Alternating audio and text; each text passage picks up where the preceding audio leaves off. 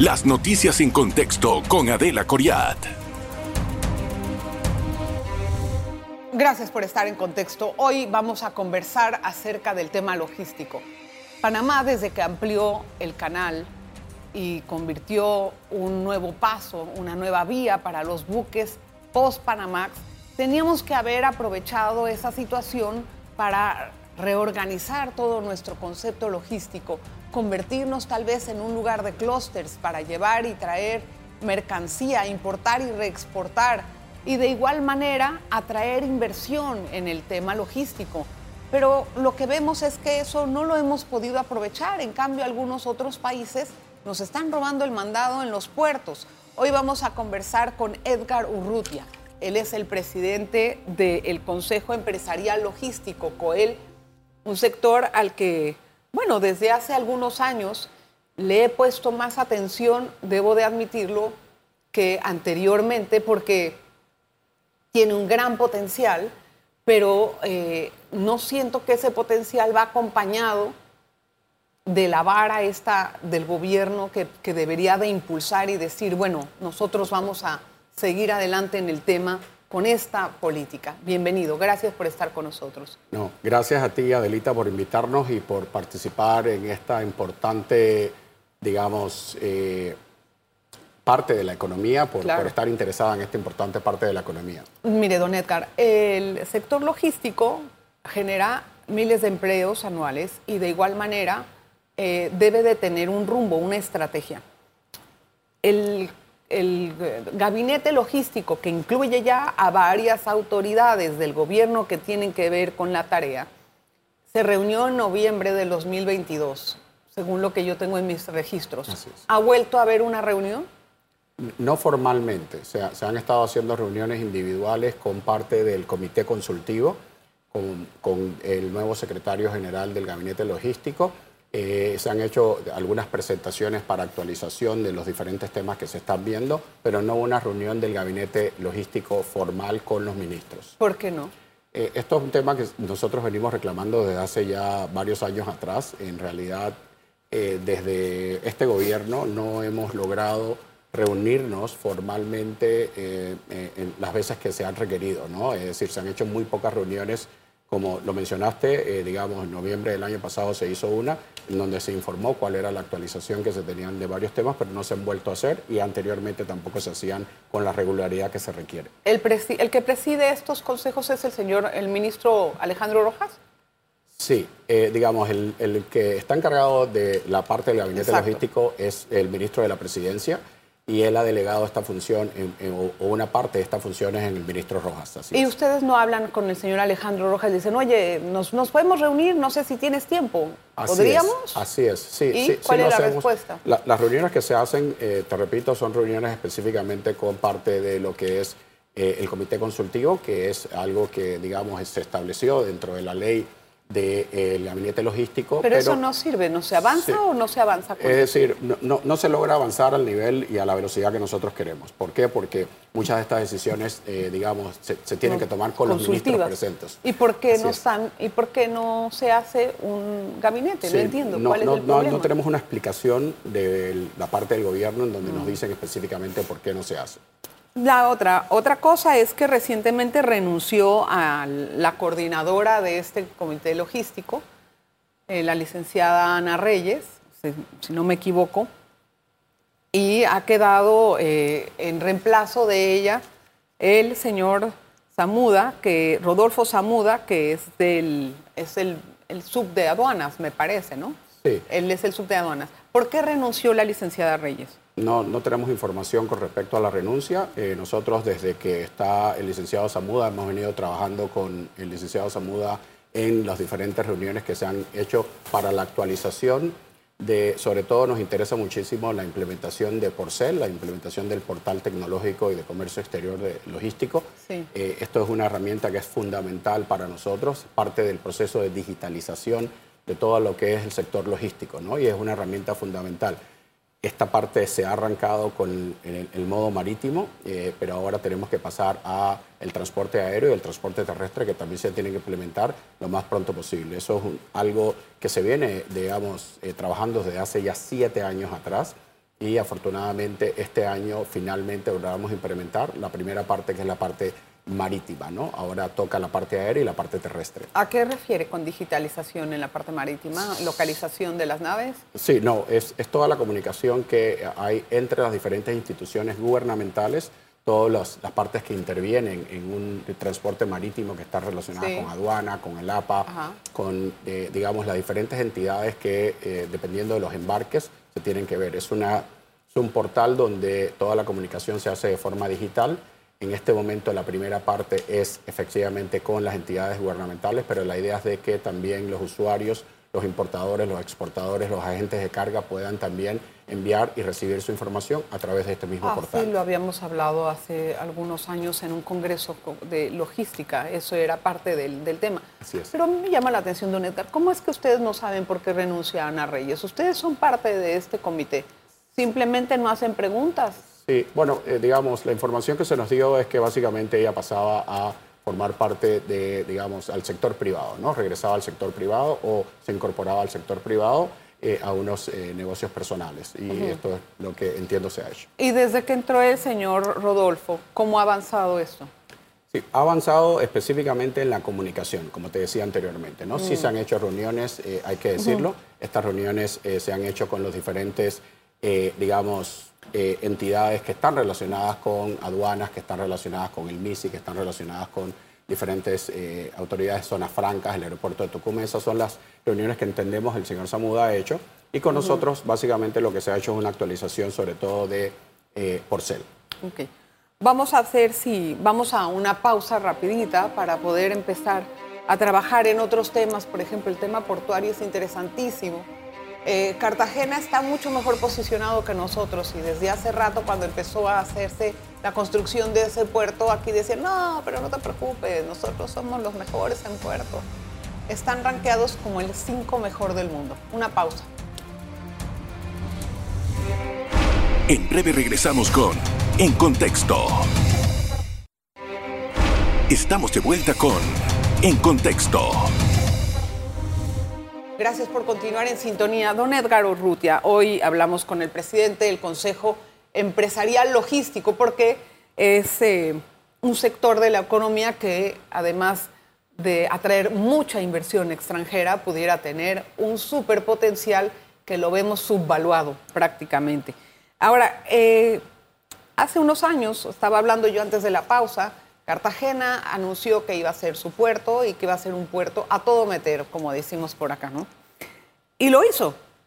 Y ahora, según el Banco Mundial, que hubo un ranking de medición de estos tipos de infraestructuras, el de Cartagena ocupa el quinto lugar de un total de 348 evaluados, pero mire usted, Balboa, Colón y Cristóbal, respectivamente, están en el puesto 76, 81 y 305 respectivamente.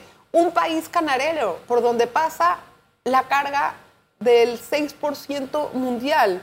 Está rankeado ni siquiera en los primeros lugares. ¿Cómo entendemos esto?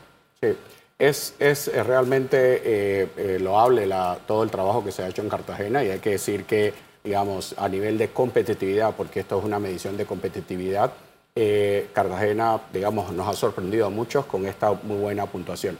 Yo creo que eh, más allá de, digamos, de ver un poco eh, o, de quejarnos un poco a veces, siento que nosotros subvaluamos también el trabajo que están haciendo otros países. Hay organizaciones que están muy bien, digamos así, planificadas para que se, haya una, para que se dé una, una competitividad y, digamos, si Costa Rica o Jamaica o Colombia lo hacen bien, eh, creo que, digamos, lo importante de nosotros que tenemos que ver es que nosotros tenemos que ver qué están haciendo ellos para que... No, hombre, como que no, no, podemos esperar a ver qué está haciendo. no, yo lo voy a hacer aquí antes, para que vengan aquí antes y no me roben el mandado. Muchas cosas se han hecho antes. Porque nos estamos, perdón por la palabra, alelando. Sí, bueno, hay, hay que decir, Adelita, que, digamos, eh, eh, no podemos sacar del contexto que eh, eh, Colombia es un país de 50 millones de habitantes, es decir, hay muchísimo volumen. ¿No tienen un canal? Sí, bueno, recuerda que el canal, digamos, es un, es un lugar donde es un puente, es decir, efectivamente pasan las mercancías alrededor del canal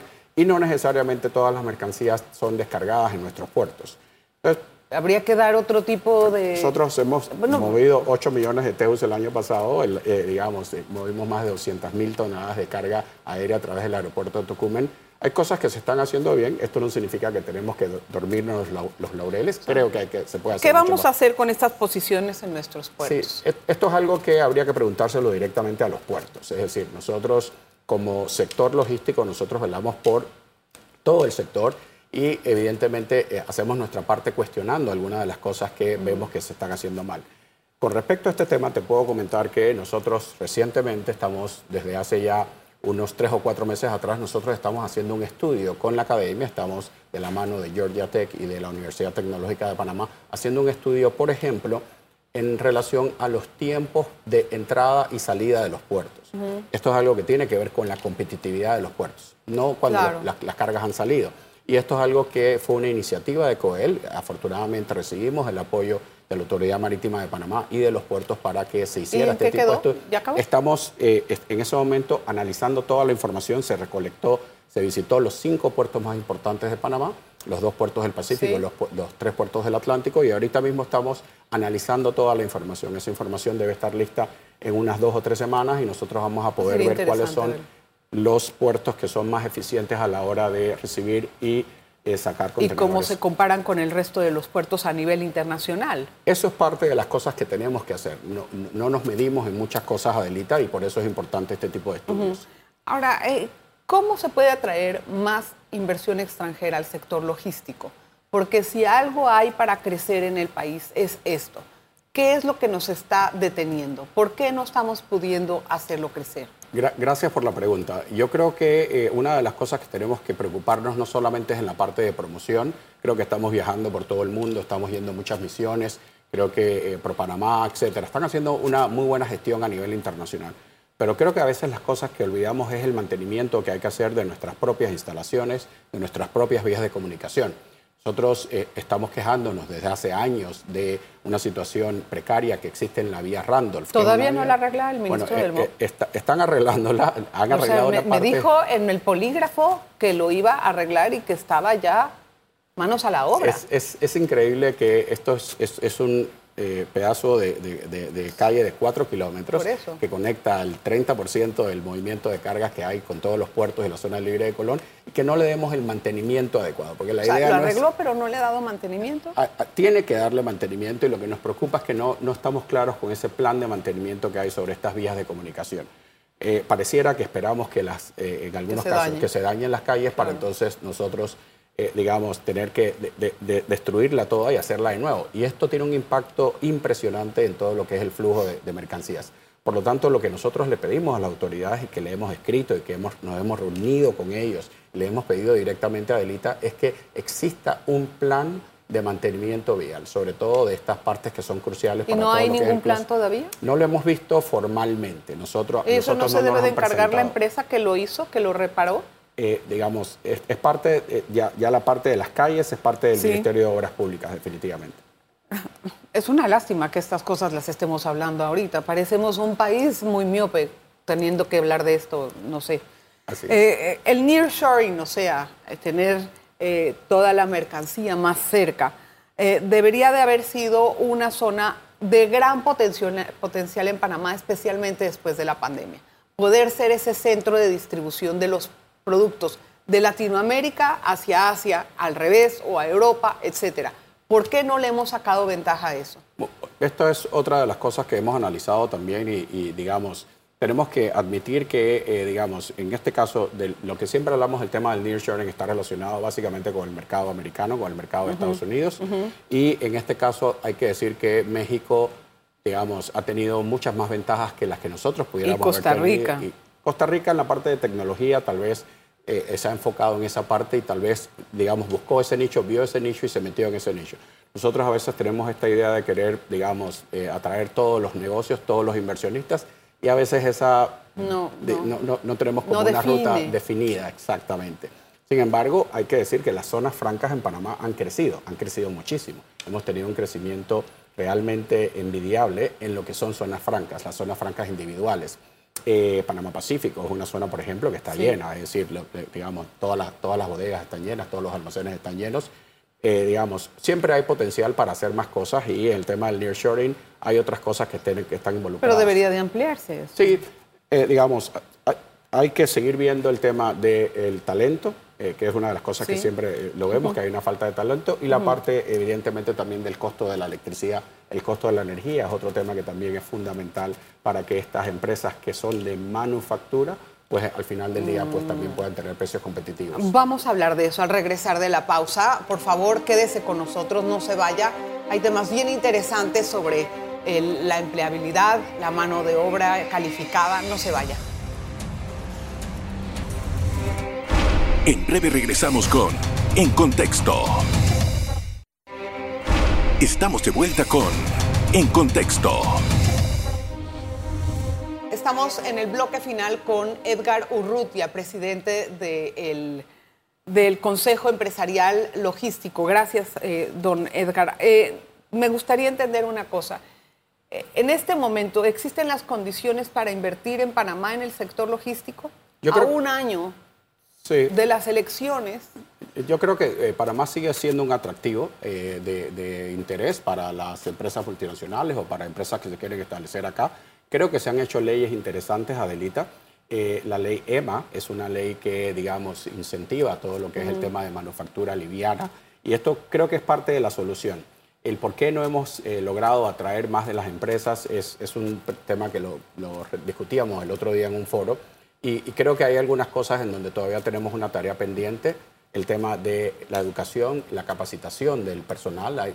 no necesariamente tenemos personal capacitado. Esta ley es una ley que promueve el, intercambio de información, promueve, digamos, que puedan venir personas que capaciten a personas acá. Por, por, eso lo menciono como una ley que creo que es parte de, la situación. El otro tema que se ha discutido también es el tema del costo de la energía. Si tú quieres hacer manufactura liviana, evidentemente vas a tener que pagar la factura de la electricidad y este es un tema que sigue siendo de alto costo. Y hay exceso de regulaciones, por ejemplo, hay trabas burocráticas que sienten los mismos empresarios que la verdad no, o me andan pidiendo coima por todos lados? Sí, sí, el tema de la transparencia es fundamental en esto y, hay que decirlo que nosotros ahí tenemos una tarea pendiente también.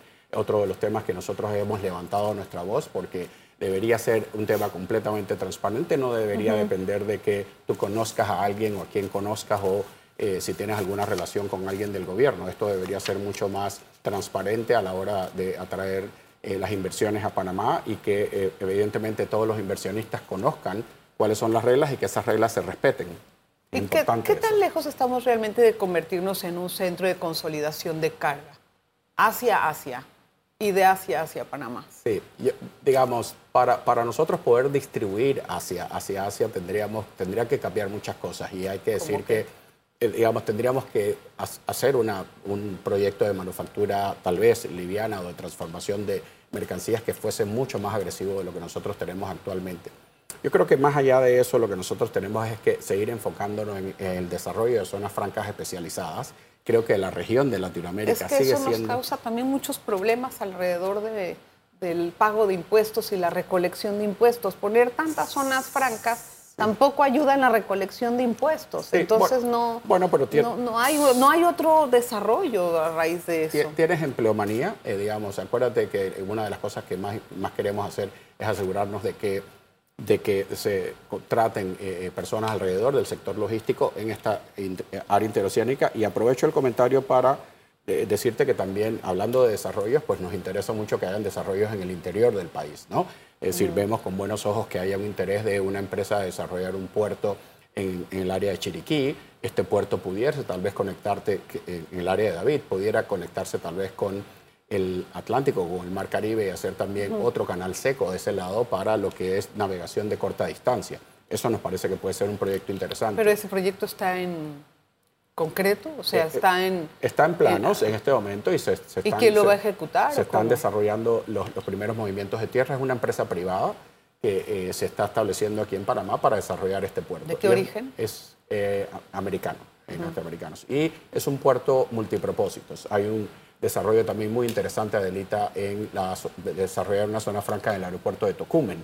Ese puerto de, ah, esa zona franca en el aeropuerto de Tocumen es un proyecto que eh, es único en la región. No existe una zona franca dentro de la terminal de carga del aeropuerto de Tocumen y aprovechando la posición geográfica nosotros pudiésemos también sacarle más provecho. ¿Cómo funcionaría eso? Es, es, una zona franca que estaría directamente en la terminal de carga del aeropuerto de Tocumen y las cargas que muchas veces llegan aéreas y salen aéreas se pudieran directamente, eh, se pudiera hacer un proceso de refacturación, un proceso ¿Y para de eso qué hay que hacer en el...? La en zona el- franca está construida. En este momento lo que Tocumen nos ha dicho es que están buscando un distribuidor, un, un de- de- master developer, llaman ellos. un para- desarrollador. un desarrollador eh, maestro para eh, lo que es la parte de la, la- ya la- lo que es la implementación y la operatividad ¿Y de la eso va a ser pura carga aérea? Eso va a ser mayoritariamente carga aérea. ¿Y quién la va a traer? ¿Y quién- qué, qué aerolíneas van a participar ahí? Bueno, eh, digamos, eh, esto es como todo. Primero que todo hay que de- establecer, digamos, tra- atraer la carga y las aerolíneas van a llegar. Nunca es al revés. Entonces, eh, lo, lo primero que se debe hacer es el- de- terminar el desarrollo. El, el desarrollo se, se urbanizó, Adelita, pero no se ha, eh, digamos, licitado las bodegas para los operadores logísticos que quieran. Pero esto es un proyecto que sería único. Eh, y hablando de proyectos, Sí, ¿no? sí, que, sí, que sí, claro. pendientes, que, que- que- que viene a, digamos, ser un activo adicional del clúster logístico que mencionas. Entre las entidades que ustedes usan mucho para poder hacer sus trámites está aduanas. ¿Qué tal está funcionando aduanas en este momento? Creemos que van en el, en el camino adecuado, ¿no? O sea, digamos, una de las cosas que hemos hablado mucho con la directora es la parte de la digitalización y, eh, digamos, Porcel tiene mucho que ver con esto y la aduana El- ha el estado- programa el programa, dices. la plataforma y eh, la directora ha estado empujando en estos temas. Eh, hay otros temas que no se están, eh, no están caminando a la velocidad que nosotros quisiéramos. Por, por ejemplo, hay un proyecto de una eh, eh, una, plata- una nueva plataforma, un, un nuevo edificio, unas nuevas ins- instalaciones en Paso Canoas. Esto está también relacionado con un proyecto de integración regional. Y este proyecto eh, pareciera que va más rápido en Costa Rica que lo que eh, se, se- Otra vez, que- otra que cosa en que nos van a quitar. Exacto.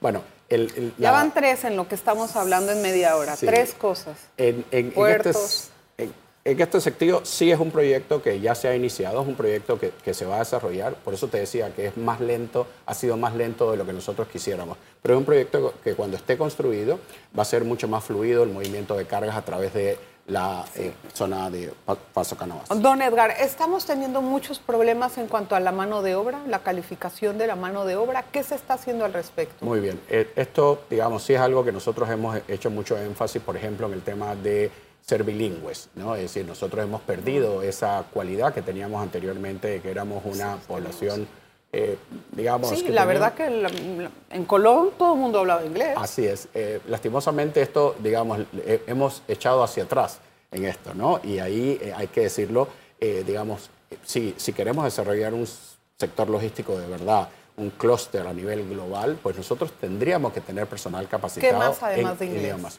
Además de inglés, eh, bueno, hay unos proyectos muy bonitos, muy interesantes que está desarrollando, por ejemplo, el ITSE, por ejemplo, el INADE, que es de educación dual. Esta educación dual es esta educación que tú haces una parte en la academia y otra Sí. parte la haces directamente en las empresas. Este proyecto es un proyecto que pudiese ser parte de la solución para que nosotros podamos recibir a estudiantes y que ellos terminen parte de su carrera directamente en ¿Y los sueldos empresas. qué tales son? Sí, bueno, hay un incentivo de parte del gobierno para que, digamos, estos, eh, las empresas se ven beneficiadas contratando este personal porque el, el- la, el- No, pero ¿qué tal pagan las empresas? Porque están, se están yendo todos los jóvenes de aquí. No ven oportunidades. Los jóvenes que valen la pena, hasta me está dando a mí demasiado pesar. Bueno, los cerebros se están yendo del país porque no sienten que les pagan nada. Te, te comento, en, en esa parte, por ejemplo, eh, digamos, eh, debes tú saber que, eh, digamos, de- del, del estándar de salarios de los más altos que hay en Panamá, por ejemplo, en el área de Panamá Pacífico, se ven de los mejores salarios que hay a nivel promedio. ¿Cuánto es? Eh, est- estamos hablando Pero ¿de qué, de qué tipo de posición arriba, estamos hablando? arriba de 1.200, 1.500 dólares para Eso no es ciertas tanto. posiciones. Eso- esa Bueno, posición en, en otro país te la pagan en 6 mil, 7 mil dólares. Así es. Bueno, en, en muchas de estas posiciones en el resto del país son empleados que ganan entre 800 y 1.000 dólares. Entonces, ¿No, sí no vale la pena hacer una corrección de eso, don Sí, Edgar, para sí. poder de verdad traer, para, para incentivar a la gente? Porque yo me voy a matar estudiando Claro. para salir y que me paguen eso, que no me alcanza ni para la luz ni para la comida. Ahí, ahí volvemos a la parte de la optimización y la digitalización. ¿verdad? Es decir, nosotros necesitamos ser mucho más eficientes, y lo mencionaba con el puerto de Cartagena, por ejemplo, eh, para nosotros poder tener esa oportunidad de, pagar mejores salarios. ¿no? En ese sentido, creo que lo que tendríamos todos que empujar a Delita es por esa parte de la educación y la parte de la capacitación. pero llevamos mucho tiempo siendo pioneros, siendo punteros en el tema logístico. Ahorita nos están ganando el mandado. Y ahora entonces es cuando los empresarios dicen, podemos mejorar los salarios cuando llegue acá. No, no sé, no sé si lo entiendo bien yo. Sí, bueno, eh, digamos, al final del día esto es un, un tema de oferta y demanda. Es decir, nosotros eh, todos eh, estamos muy interesados en poder eh, tener mejores retribuciones para los, empleados que tenemos, porque al final del día todos queremos retenerlos. Pero, digamos, en este sentido, la, parte logística, digamos, es una parte un poquito más especializada, te diría yo, ¿no? Y en ese aspecto... Por eso debe de haber mejor salario. Sí, yo creo que sí estamos ahorita mismo haciendo esa estamos en esa línea hacia mejorar esos salarios. Gracias, don Edgar, por estar con nosotros en el contexto. Se nos acaba el tiempo, pero ha sido muy amable en darnos esta explicación y gracias a usted siempre por estar pendiente del programa. Nos vemos la próxima. Las noticias en contexto con Adela Coriat.